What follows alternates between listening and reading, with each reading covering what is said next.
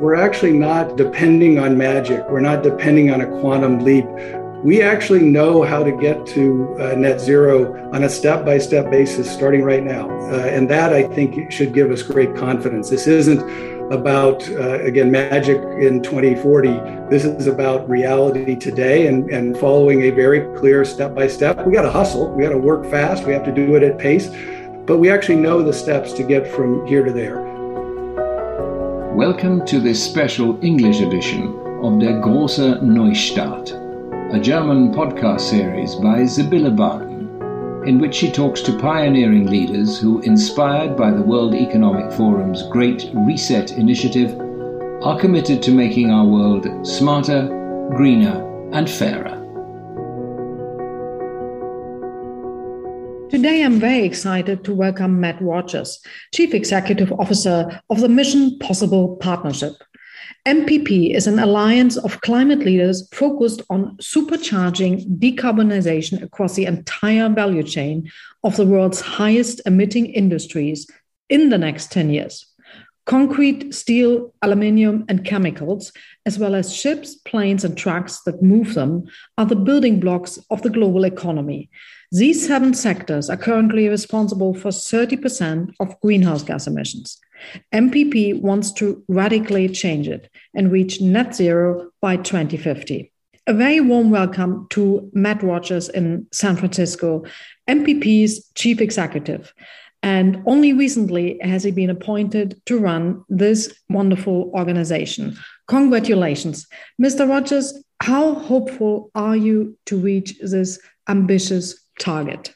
Good morning, and thank you for that uh, very kind uh, introduction. You find me in week seven of this uh, of this role, uh, and I am uh, very hopeful uh, that, in fact, we can achieve net zero by 2050. the time is now. the technology is in place for many of these sectors to start moving now the commitments are in place from uh, major companies uh, to make this work uh, starting now. Mm-hmm. and the uh, demand side, interestingly, the demand pull for many of these uh, energy transitions is coming on very, very strong. And so we have the opportunity across these seven industrial sectors to deliver ahead of schedule if we put our minds to it starting now. Mm. That, that sounds fantastic. Uh, let's start at the beginning uh, with MPP and its four core partners. Who are they and um, why did they get together and what's your main goal? Well, the goal is very straightforward, which is yeah. net zero by 2050 across these seven industrial sectors. Four uh, organizations came together to form the Mission Possible Partnership uh, a, a, little more than a year ago. Uh, the Energy Transitions Commission actually wrote the initial Mission Possible report back in 2018, and they've been essential for developing a set of the sector transition strategies for each of these seven uh, sectors. Mm. The World Economic Forum, the second partner uh, in this coalition, uh, drove a set of very early convenings on this and has been central to driving convenings in each of the seven uh, sectors uh, in, in transport and materials. They've also put together things like the First Movers Coalition uh, to really yeah. help accelerate the demand side of this. They've been involved in financing the energy transition. They're doing industrial clusters now in some good ways. Uh, we Mean Business brings together some of the most ambitious companies, uh, um, and the commitments that uh, the We Mean Business Coalition made quite early were really foundational for moving uh, uh, this along. Uh, they have been early in taking action. They've had some of the first buyers clubs for buying net zero products. Uh, they've been very articulate on policy and the policy uh, uh, actions that are required to make this happen and on accountability on how you get science based uh, targets. Uh, the RMI has been doing a lot on industrial decarbonization. They've uh, have a whole climate aligned industries uh, program. They've been quite active in the US, in China, in India. Their Center for Climate Aligned Finance has been important for what MPP is doing. Uh, and we have support from a lot of other institutions as well, including yeah. uh, the folks at Breakthrough Energy, uh, the Bezos Earth Fund, Bloomberg, and, and many others. and, and the core to it was these the, this coalition recognized that the time was now and if we put our resources together if we created a coalition of coalitions it would help accelerate and catalyze more projects more quickly. And so that's why the group came together. That yeah. I i also saw the uh, bezos uh, foundation and bloomberg and i think the european climate foundation. So it's it's um, really um, a, a, massive network that uh, you run here Indeed, it's a it's a broad network, and and again, the role of of uh, of MPP is to is to uh, connect the dots, to link the pieces together, to connect all of the great innovations that's going on in different parts of each of these coalition partners and and make the sum of the project one plus one plus one plus one equals five and and enables us to have substantially more impact by working together than if we each operated in our own little silos. This is this problem is too big for any one to take on and so we're trying to do that by making sure this coalition is coherent and acts in concert and really moves this forward at pace yeah, and and from what I see, it's it's uh, cross sector, cross country, cross basically everything. Cross cross sector, and some of the the um, things that we're finding are helpful are if you work across the seven sectors. There are things like uh, uh, these industrial clusters that come together in ways that no one individual sector or one individual company could lift but across the seven sectors, you can get yeah. it done. The same thing on a set of policy uh, uh, imperatives. You know, things like each of these seven sectors depends heavily on uh, clean hydrogen coming into the economy, and yeah. yet that's probably not the number one goal for any one sector. But if you do the sum across, it ends up being quite important. And so these seven sectors, along with uh, these uh, uh, set of coalition partners, together can simplify some of these things for policymakers around the world and make some of these things happen more easily. Yeah, yeah. Um, if we look at the status quo, we have after the power sector, heavy industries is the second largest source of CO2 emissions, accounting for 27% of all CO2 emissions worldwide. And your organization states on its site that the four materials, basically steel, cement, aluminium, and chemicals, are responsible for 60% of current industry emissions. Um, where do you begin with your massive task? The uh, you frame it correctly. It's it's uh, you know almost 30% of global emissions, and it's growing. Uh, and we'll talk about that in a moment. But uh, we begin uh, from a process standpoint, uh, we are following a relatively straightforward uh, process to get to uh, action. We start with convening, we bring the most ambitious leaders in the industry uh, together. We then move to developing these sector transition strategies, these roadmaps that are operationally relevant and actionable. We then move to commitments, and most of the companies that mm-hmm. we're involved in uh, are making very bold commitments uh, on uh, on decarbonization and and following these uh, these roadmaps. And then we move to action. And what's fascinating is the time for action. Uh, if you look at, we need to get to 2050 and we start moving yeah. from right to left. We actually have to start action now in order to have a shot at getting uh, to 2050 on pace. Interestingly, the key unlock and the thing that is most striking about the market today is how business is leading from the demand side, is pulling forward yeah. a set of these transitions. And so, this demand side unlock is key to acting uh, uh, quickly. And again, the good news is there are some places in the world where the demand, the supply, the policy environment infrastructure and finance can actually align today to move a set of these projects forward. And again, these are some of these industrial clusters. And then again, some ambitious companies are really out there with lighthouse projects now. Yeah, yeah, yeah. And uh, maybe you can talk a bit about the lighthouse projects. Um, can you give us an example of, for just for example, how do you decarbonize an entire shipping industry? Can can you talk us through it a little? Yeah, so uh, shipping is a is a great example. Uh, shipping is hard. This is a very difficult to decarbonize uh, sector, but the industry has been in the lead for some time in working uh, through this. We have the uh, as part of our coalition, we have the Global Maritime Forum uh, as a uh, active core yeah. leader in making this uh, happen, and so they're ahead of the game. So, what are the key parts of making this happen? They put together the Poseidon Principles uh, a couple years ago, which was about how do we finance uh, mm-hmm. um, the transition. They put together the Clydebank Declaration for COP26, which defined a set of these green shipping corridors. So, where do we start? We start with a set of point to point, port to port places where we're going to decarbonize uh, shipping. Interestingly, what is underlies that then is a set of demand signals, a set of shippers who, in fact, want to make sure uh, that their product is carried across the oceans uh, on uh, net zero ships. And so we have a, a very strong demand signal from a a set of the large uh, shippers around the world. Mm-hmm. Um, we are getting now to a point where we understand the supply side of the equation. How do we get net zero fuels?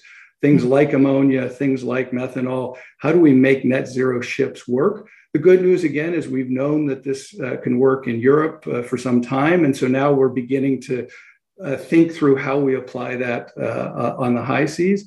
And then we go to things like the policy environment and, and uh, the uh, International Maritime Organization, IMO, has been quite thoughtful about how you set regulations for ships around the world. And their safety principles uh, matter and their uh, carbon intensity principles matter uh, as well. And then we're going to have to figure out the supply chain and how do we get more net zero ships on the mm-hmm. ocean uh, as quickly as possible. And that's a you know, building a set of, of ships and retrofitting a set of ships is going to take some time, mm. but we actually know how to do it uh, even today. Mm. And you were mentioning it's it's a it's a it's a big industry. Um, how willing is the industry overall? The industry is very committed to this uh, idea of, of, uh, of, net zero and getting to 2050. And they've, again, they've been working it as an industry group for a good uh, period of time. They have a good alignment with uh, a global regulator in the IMO. Uh, they have a set of good technology innovations uh, uh going on. So the industry has been uh, quite committed to this. And again, the shippers who use, uh, who, who, work with this industry, who move product around the world, are very committed to this. And if you can get a committed industry and a committed demand side, that usually moves you a long way forward to to make these these industries work. Yeah, yeah.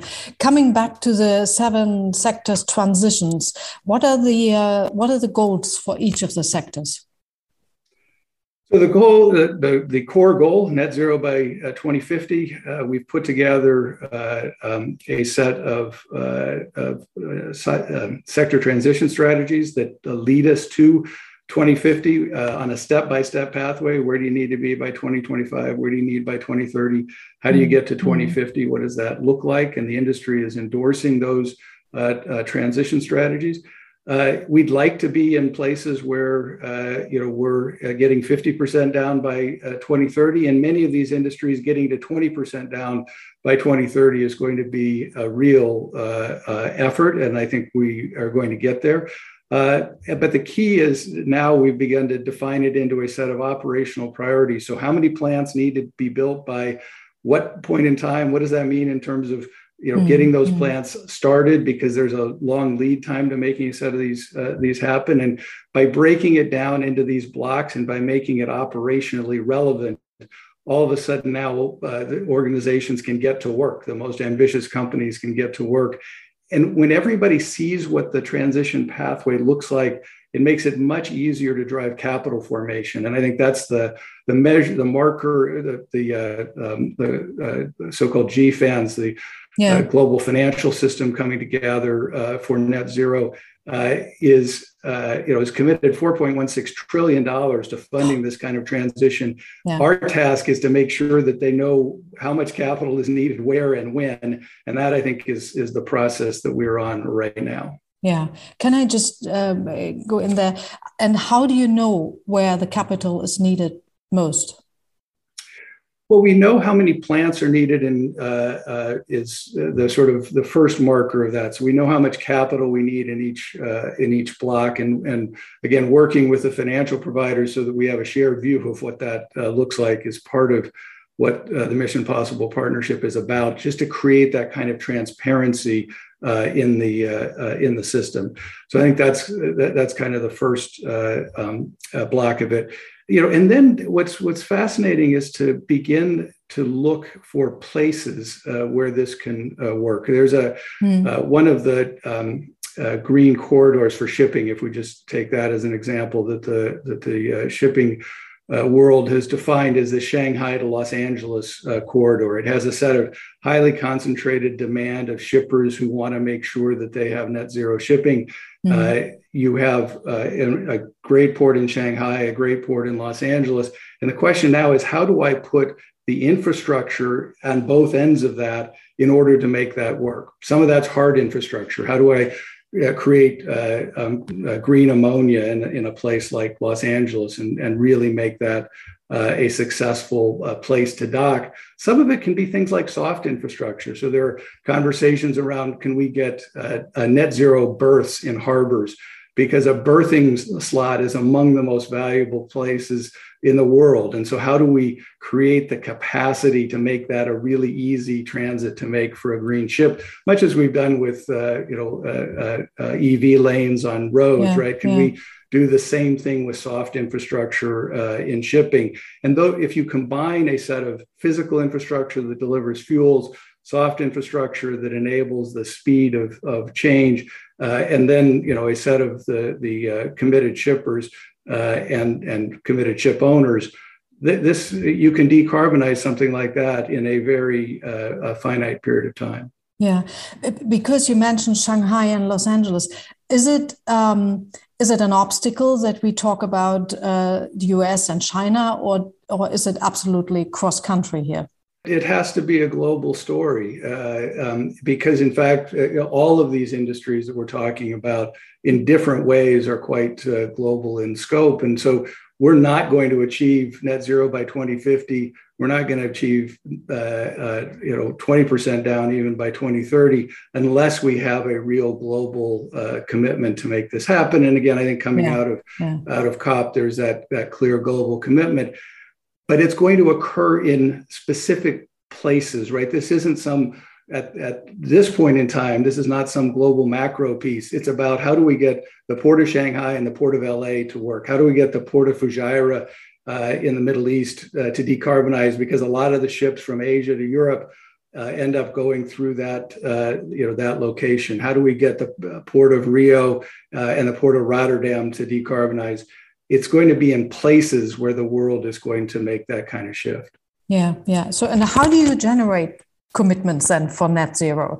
Do your partners need proof for the uh, zero carbon value chains that it works, or do they know already? So, I, you know, the good news is we have some 400 partner companies uh, already involved in the Mission Possible partnership, uh, and and that continues to grow uh, in terms of companies that are committed uh, to net zero and are committed to figuring out how to make this uh, work. A part of it is about confidence, uh, and and the it starts with ambition, and you have a set of CEOs who are quite ambitious and who are committed to to the targets.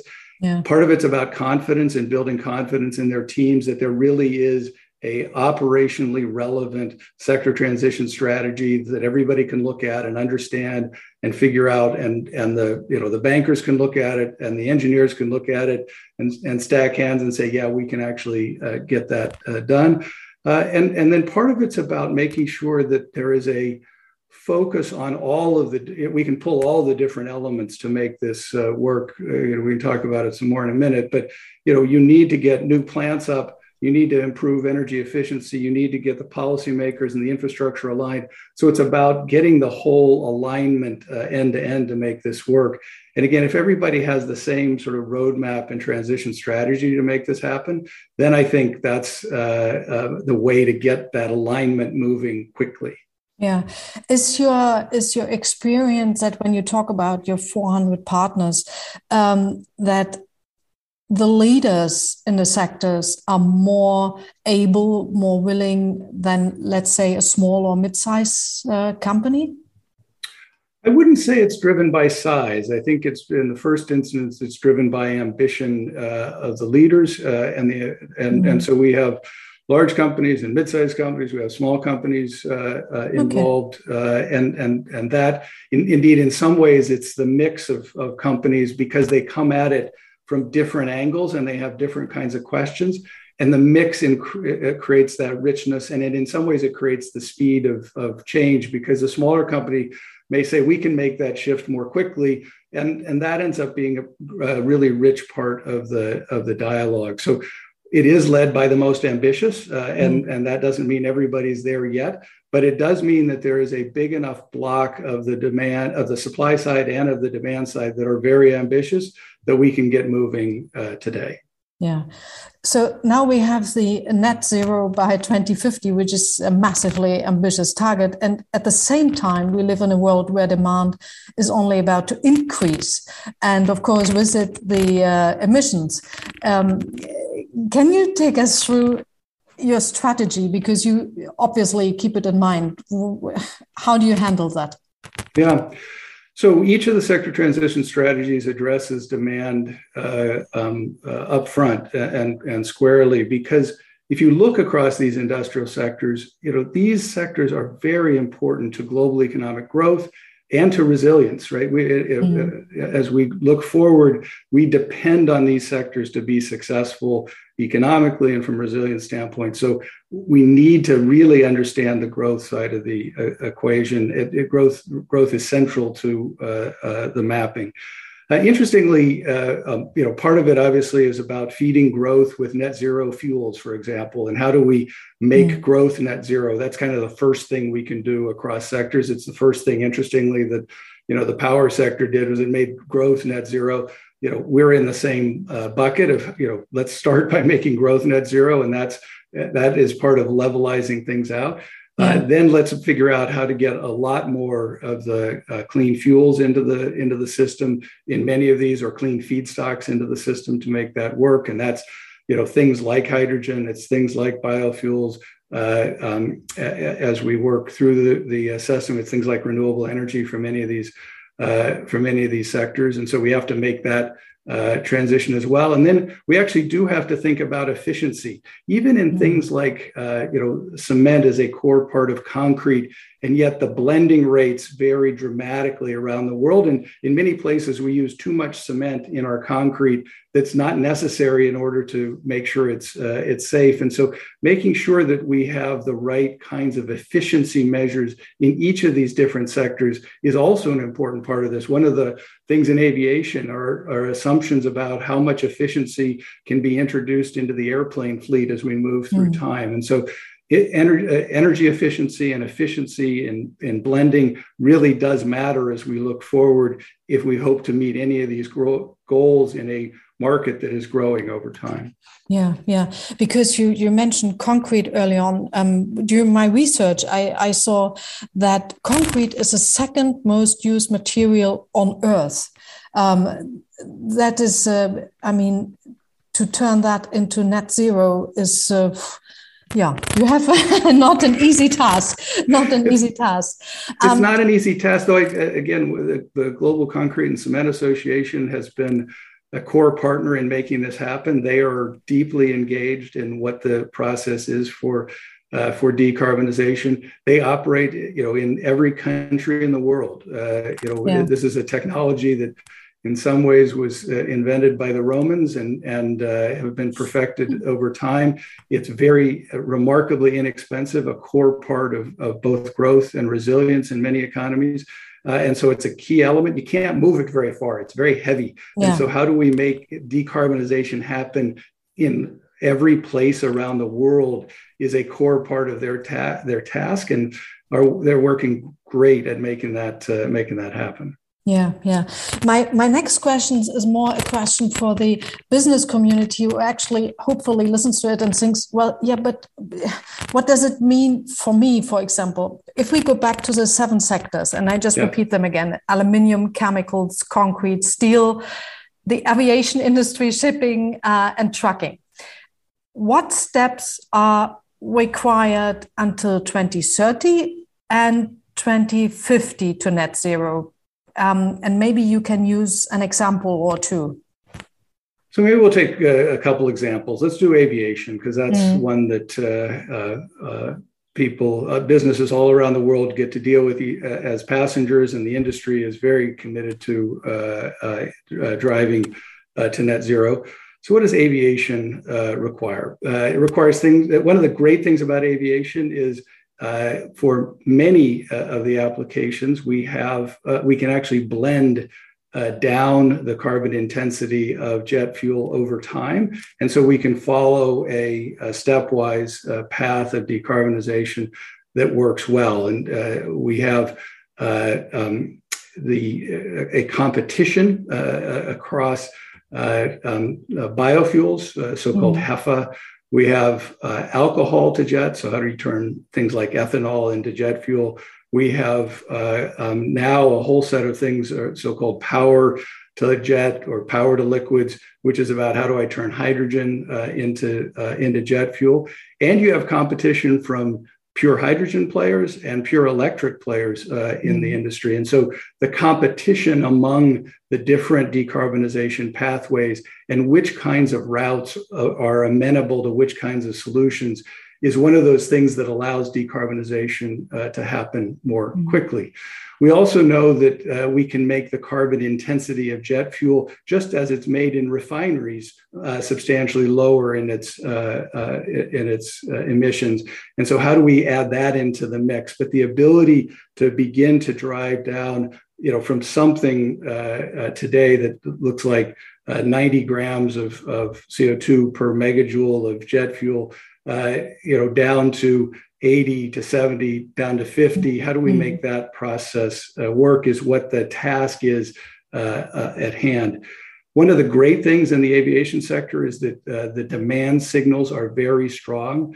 They're a set of large uh, passenger groups let's call them big companies uh, that move their people around the world who are very committed to net zero and as part of the first movers coalition and other things have made um, commitments to uh, buying uh, airplane tickets that are uh, um, that are net zero, and and how do we link that then to the fuel demand ends up being part of the equation. The airline, the good news again, the airlines are already buying, they're already flying with uh, net zero uh, jet fuel. And I think what we're seeing now is how do you scale that industry uh, yeah. over time? How do you, you know, get the infrastructure in place? How do you make sure the policies in place?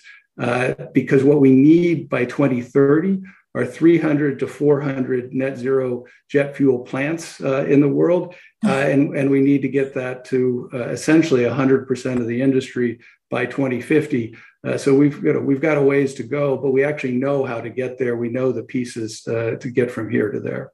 Yeah, yeah it's really um, yeah it's it's fantastic to when one dives into that whole subject um, how fast the the industries move on um, after they have decided that they want to move on. Um, yeah and and I I've been recently at the at the ESG Global where we talked about it's a multi-trillion dollar industry. And still you have so many companies who hear that for the first time do you have the same experience?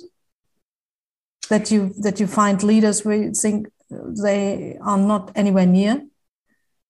There, there are uh, the number of leaders who uh, are not near is growing smaller uh, by the day. Uh, and yeah. i think the uh, um, both because as you know as we look at uh, um, you know things uh, uh, coming out of COP. There was such strong business leadership and business commitment. I do think it's important to recognize how much business is leading the way. Part of the equation here is business is leading, and then governments are following with the policies that are necessary to make that happen. And that that kind of uh, uh, uh, what I think that we mean business folks call an ambition cycle is turning out to be very powerful in this uh, in this arena.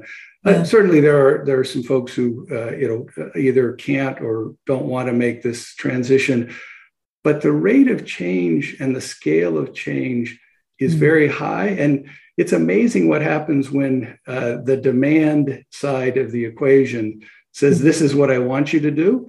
the change happens relatively uh, quickly. I mean, I, you know, uh, one of the ones that was interesting, instructive for me was to look at the amount of investment in trucking in uh, um, in renewable diesel fuel uh, in the United States, as a simple example, over the last mm-hmm. couple years has been in the uh, in the double digit billions now. Uh, over 10 billion has been committed, yeah. and and it's been committed in part because the big uh, shippers, the, the, the companies that use trucks said we need to see mm-hmm. uh, renewable diesel in the market, and it started in California, and now it's and then it spread to the California plus 10, and now it's spreading beyond that. And, and so when the demand side says this is what we want you to do on the supply side, again, whether it's a services supply like, like trucking or whether it's a fuel supply, all of a sudden, you know, things mm-hmm. happen relatively quickly. And, and, and that's why, again, this demand side signal is so important in the market. Yeah. Coming from America, it always sounds so simple. it sounds like, hey, let's make it happen. And then we make it happen. Um, still, are there any major obstacles and, and, and barriers uh, to, to, to change you see when you have your multi stakeholder approach? Let's say it's corporations, government, civil society. Um, is there, I don't know, for example, a knowledge barrier or mindset problem? Do you see any of that? Um, I think we've moved in most cases beyond mindset. Uh, you know, we're trying in many ways to to uh, bridge the knowledge gap and to create uh, great transparency and visibility into the kind of of uh, transitions that are uh, that are underway and and how to make that happen. I think we're now into the the obstacles that are let's call it operational obstacles. We, you know, we have supply chain issues. We have there are more orders for electric trucks right now uh, than the uh, truck manufacturers can produce. And so, you know, how do we make mm. that kind of supply chain uh, work in the right uh, way. There's more demand for net zero uh, airplane seats than there is net zero fuel in the market today, right? So we have a supply chain question that we have to drive. Uh, there are a set of policy issues. Interestingly, again, the, the, most some of the most boring and basic things like uh, siting and permitting. We need to be able to site and permit mm-hmm. plants much more quickly if we want to meet the kind of, uh, of growth rate and again in things like aviation fuels uh, in order to make that uh, work. And uh, you know sometimes again it's it's uh, you know basic infrastructure uh, you know like you know how do we make sure that there's enough you know hydrogen or CO2 pipelines around those kinds of things are the barriers that are most pronounced right now. There are going to be others as we go mm. through this, but in terms of getting started, it's it's some of the really basic things that we need to make sure are in place in order to uh, in order to uh, move this at an appropriate pace over time. Mm-hmm let's come to a to a more broader uh, section where we talk about to how to rethink and reframe business models. But before, it's it's very important that we know where you come from and and and to um, see what's what's possible. So you basically have spent 35 years serving energy clients around the world. You were establishing strategic priorities to win in the energy transition, shaping capital investments, defining policy approaches, driving operational improvement programs, and building capabilities to accelerate growth. You also served as a senior advisor to the U.S. Secretary, U.S. Secretary of Energy, and I think that was during the Obama years, uh, and worked for McKinsey. So you have really a, a, a huge amount of experience. So looking broader at business models, we do have to move on altogether. So how do we rethink and reframe them? So you know, I had the privilege of serving clients in 35 different countries around the world. Uh, I had again the privilege of serving the U.S. government. Uh, you know, serving power companies and oil companies and technology companies in the energy uh, sector. And and what what's fascinating as you look across that uh, uh, that suite are things like. Uh, you know, if you just take a you know simple model like you know business models, the ability of companies to make uh, transitions, to, to pivot uh, in a new direction can actually be quite high. I mean, it, you know, if you want the most recent example, the you know the pandemic highlighted just how nimble companies can be to move from uh, you know in the office to working from home uh, in a very short period of, of time to move from in person to digital kinds of sales processes. Just to, you know the ability to make that kind of change that quickly is a core part of the of what great leaders do in in uh, in great companies and i think we have many more great examples uh, uh, in that uh, transition over the last couple years. And so we're looking for that same kind of leadership uh, here and, and we're seeing that same kind of leadership uh, here. And that's the that's the good part. So what does it take? It takes really understanding what the opportunity is uh, in the marketplace. Uh, and again this goes back to understanding if my customer wants me to do something different i'm going to figure out how to do that pretty uh, pretty quickly because these companies have great mm. engineers they have great marketing people they have uh, uh, great finance people and so we have the ability now to say okay here is where the market is going. Uh, if I'll take the jet fuel example, we know now what kind of carbon intensity of jet fuel I need to match for every you know every five years as we go between now and 2050. So how do I, as a as a company, as a supplier, as a buyer, uh, you know, as a passenger, how do I adjust in order to meet that kind of pathway? Because once I know what the roadmap is, now it's a again it's a process of, of operations to make that happen uh, so that's that the first block is it's about agility and companies are great uh, at doing that the second block is this is about uh, we are making a move towards uh, a block of capital formation. And again the opportunity is the companies that are out front in making some of those changes happen are right now experiencing uh, advantage from doing that. And once companies begin mm to understand where their source of advantage is, the, the capital and the business model follows, I think, relatively uh, relatively quickly.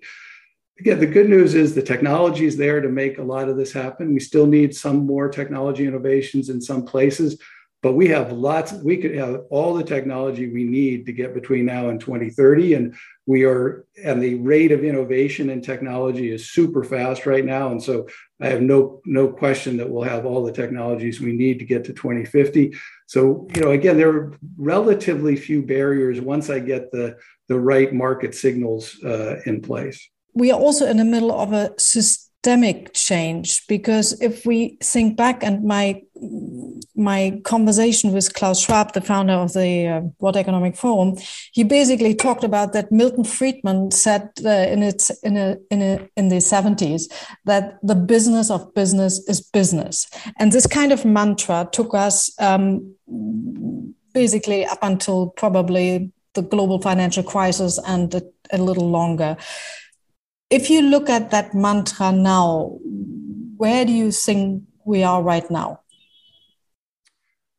Well, I think we are now understanding that uh, um, things like greenhouse gas emissions or particulate emissions are, you know, a part of any business equation. Businesses have, you know, if we go all the way back, you know, businesses haven't uh, uh, you know, polluting has not exactly been a profitable enterprise uh, uh for a long time. It's it, for the short time you can uh, take advantage of the tragedy of the commons, but you know, for the long period, there's a real recognition that that that doesn't actually work as a as a core business model. And I think as we look forward here, you know, there is a great understanding of how do I integrate you know carbon intensity how do I integrate carbon emissions and, and put a price on, on carbon in my core operations? One of the challenges, you know, as, as you were describing with, with businesses is once I understand, uh, um, it, it, you know, what the, what the challenge is, I then can operationally make the shift. And I think we now have most companies in the process of having made the shift in terms of really understanding the role that uh, carbon emissions play in the business world and in business models. And they now have the tools to actually make that part of their mm. day-to-day operations. And when that happens, you know, a whole lot of things are uh, are possible. You know, I think look, the, the other big push, by the way, in this whole arena is, is, is what your investors are saying, right? We talked a lot about yeah. the demand side. If your investors say we need you to decarbonize more quickly, that's a pretty good signal for yes. a CEO to take action, and and you know we're seeing that uh, in spades.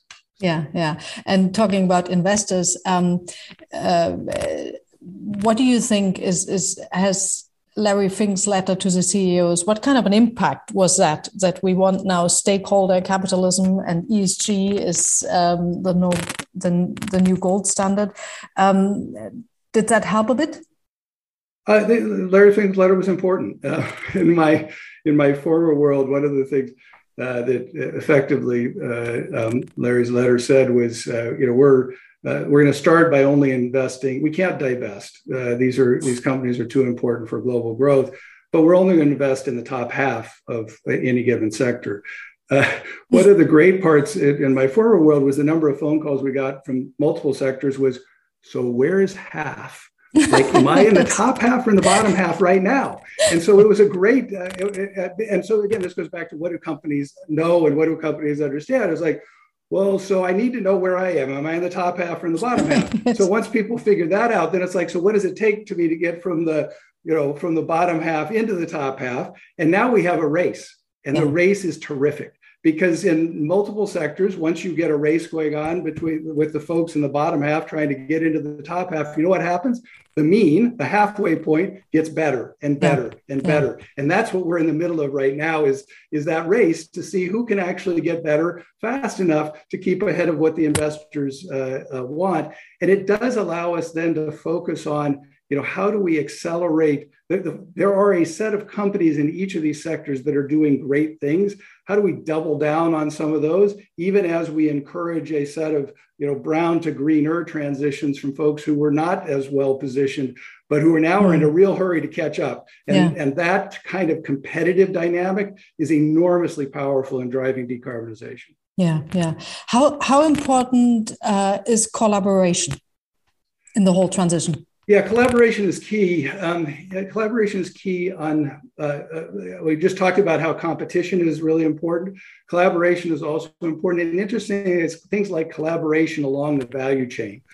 So, how do I make sure that uh, a, a green steel plant, for example, has enough hydrogen feedstock and enough offtake into the auto sector in order to make the end-to-end economics work right? That kind of value chain collaboration ends up being quite uh, uh, quite important.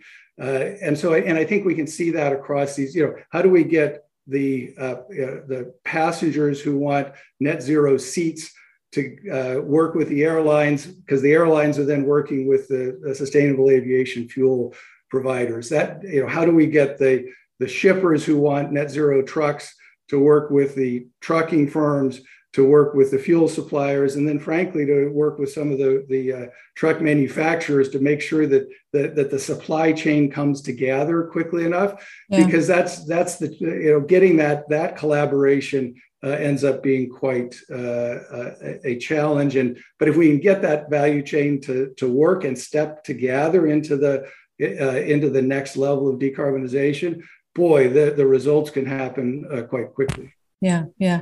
And how quick would an organization like yours be able to to put them together on a table? Let's say you have a new aim and you want to quickly bring together a big shipping contractor and the bank and this and that. How fast can you bring them together? Uh, the good news is they're coming together now, uh, um, and they're going to come together at two different uh, levels. Uh, one level of, of uh, collaboration is going to be very, very local. We're going to go to a set of places, uh, you know, these so-called industrial clusters there's a set of places in the world where these value chains need to come together and it's not something that's mega galactic. It's something that's you know high, very very local. It's you know again how do i decarbonize the port of los angeles? How do i decarbonize the port of houston or uh, or the port of chicago right? How do i make those places work? Yeah. and and that kind of collaboration is is a very local event. There's a few players who have to come together. There's a few fuel suppliers a few shippers you know a few banks uh, and some local policymakers that can come together to make that happen. Then there's a set of collaboration that needs to happen at a, at a higher level so that we get consistent blend standards for uh, airplanes and that airplanes that uh, you know leave one place and come to another place you know we have common standards that that make that uh, work and that's getting policymakers together again with industry players uh, uh, together with some of the technology players to make sure that all and the, and of course the finance people and make sure that all the pieces come together at the top level to create the yeah. uh, the architecture and at the local level. And so we're going to be working at both of those levels in order to make this happen. Yeah yeah.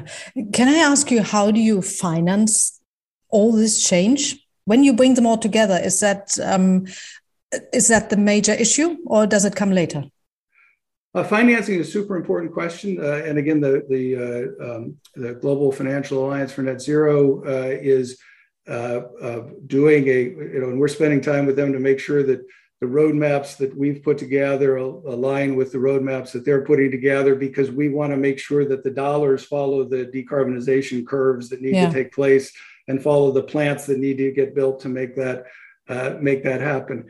Um, what we're spending time uh, doing, and, and uh, there, there are a couple of good uh, efforts underway to basically figure out how do we model that end-to-end value chain. Mm. you know, they, uh, there was a good piece out recently that basically said we're talking about if I go to a net zero car, that is mm. a hmm. physical car, not what the fuel it runs on, but net zero for the manufacturing that's probably going to cost something like uh, you know maybe a 5% increase in the cost of the car. Mm. how do i get and then i've got a hydrogen plant and i've got a steel plant. How do i make sure that all of the economics across that end up working? How does it work for the consumer? How does it work for the steel plant? How does it work for the hydrogen plant? Again, the good news is that with the right kind of, uh, of uh, place in the world where hydrogen is inexpensive, mm-hmm. for example, uh, and the right kind of policy environment where there's encouragement for you know things like hydrogen there's encouragement for net zero cars uh, or net zero steel. All of a sudden you can make those economics close in key places today. And what we're trying to do is let's let's find a set of places where it works uh, today and let's make those scale those up. And then there are going to be a whole other set of places that will quickly follow on in making that happen. But try getting the bankers uh, and the finance providers as part of these uh, uh, value chain uh, collaborations is an essential part of being uh, successful here. Yeah, yeah, yeah. Coming from finance to policymakers to governments, um, what is their role in it, and and do they need to step up, perhaps? Um, so the governments have a critical role to play. Again, business has been leading in important ways. Government started leading. Now business is leading. It's, it's a good uh, ambition cycle to make that uh, make that work.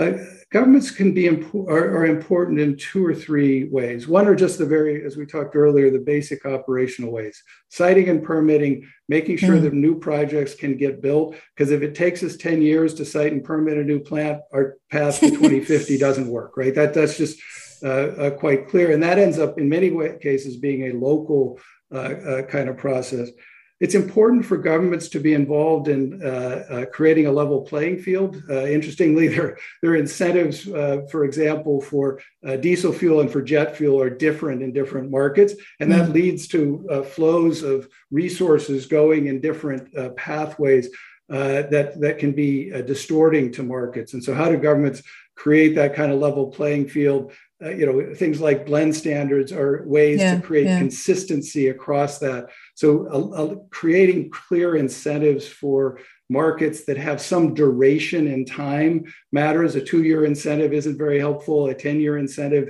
is fully monetizable how do we make that uh, uh make that work uh, so I think those are the kind of things that governments need to do. And the good part, again, about where we are today now is I think we have industry in many cases aligned with what those kinds of government roles need to be. It isn't some again uh, super complicated piece they're just a set of uh, basic building blocks that governments can put in place that will make these projects happen more quickly and then we'll get the right kind of uh, pull going through the marketplace Yeah, yeah. Just before we come to our last question, um, because you mentioned standards, and we see already new standard boards being created, and we have them in the US and we have them in Europe and probably yeah. in Asia. Is that helpful to have these different standard boards, or should we have just one?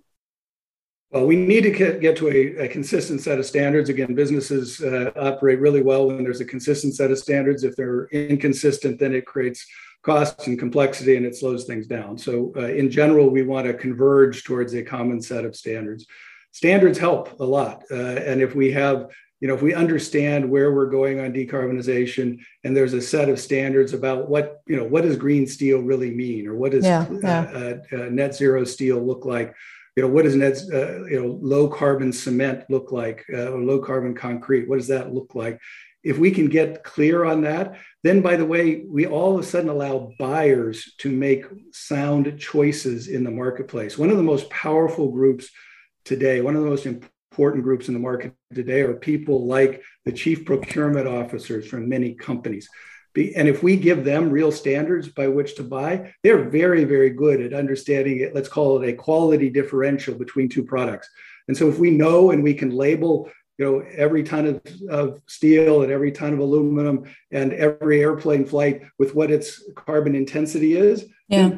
procurement officers can make that kind of decision because that's part of what they do every day. But without standards we're asking that you know they, they have a hard job and we're asking them to make sort of standards choices that are in a very murky world. So standards matter getting consistency matters and that will help accelerate good standards will help accelerate the development of these markets. Yeah, and you don't see a problem that they have different standard setting and creating more obstacles than necessary.